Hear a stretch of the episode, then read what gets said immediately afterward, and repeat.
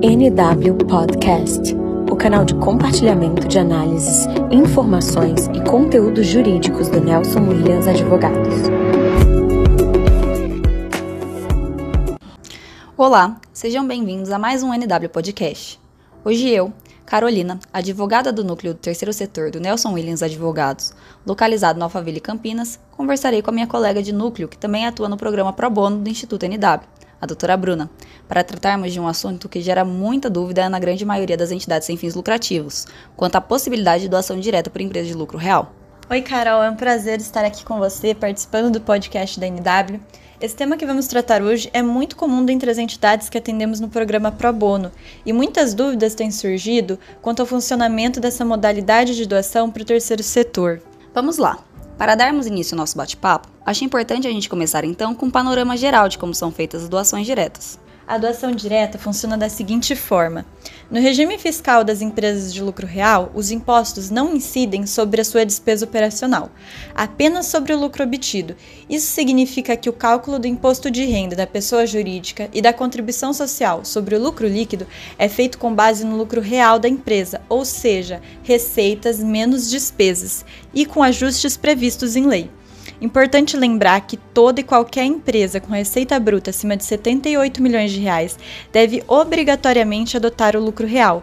E estando nessa modalidade, as empresas podem destinar até 2% da sua receita bruta para doação às entidades de terceiro setor sendo que o montante doado vai ser considerado para fins tributários como uma despesa operacional, sobre a qual não recairá impostos. Então, a doação direta seria uma forma de incentivo fiscal em que ocorre uma diminuição do ônus tributário incidente sobre o lucro total da doadora. Acredito que é importante destacar que a empresa de lucro real vai poder realizar doações durante o ano base para instituições que sejam de sua preferência, declarando no seu imposto de renda o número do CNPJ da organização da sociedade civil e o valor que foi doado, devendo ser lançado como despesa operacional.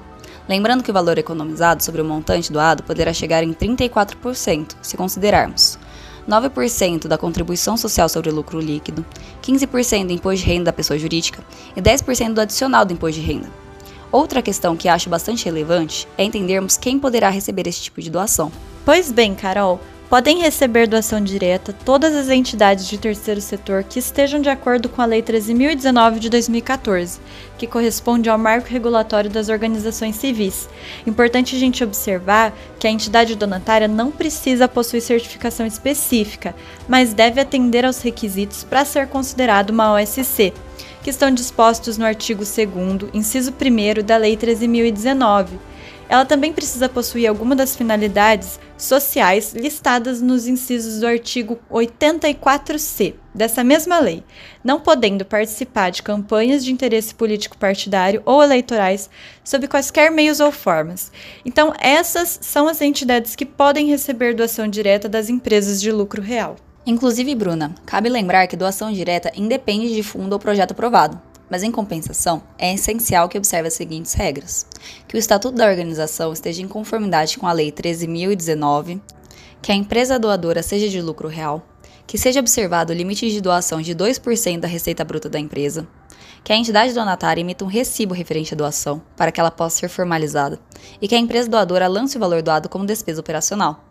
Mas vocês devem estar se perguntando se existe alguma previsão legal para a doação direta. Existe sim, Carol. A previsão legal para doação direta por empresas de lucro real às entidades do terceiro setor está disposta no artigo 84b da Lei 13.019, que diz o seguinte: as organizações da sociedade civil farão jus aos seguintes benefícios, independentemente de certificação. Receber doações de empresas até o limite de 2% de sua receita bruta. Então, conforme a Carol já destacou, Está prevista em lei a doação direta desde que seja respeitado esse limite de 2% da receita bruta pela empresa doadora. Mas a questão que fica é: será que as entidades possuem meios de incentivar as empresas de lucro real a realizarem a doação direta? Ótimo ponto, Bruna. Uma boa forma de trazer incentivo à doação direta pelas empresas de lucro real seria reforçando a importância da busca pelo alinhamento com o ESG, ESG é uma sigla que vem do inglês e significa Environmental Social Governance, ou seja, governança socioambiental. corresponde à responsabilidade socioambiental, reputação e credibilidade das empresas, cujos critérios estão totalmente relacionados com os Objetivos de Desenvolvimento Sustentável desenvolvidos pela ONU.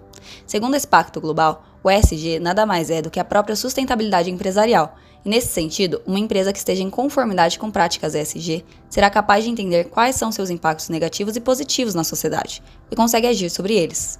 É necessário, então, minimizar os impactos negativos e potencializar os positivos, além de equacionar os prejuízos já provocados.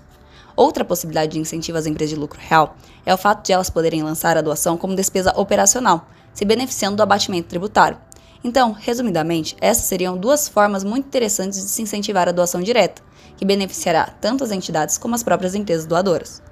Bom, pessoal, ficamos por aqui. Agradecemos muito a companhia de vocês durante nosso podcast e esperamos ter esclarecido todos os pontos chaves dessa temática que tem sido bastante debatida na área do terceiro setor. Aguardamos vocês no próximo podcast do NW. Um abraço.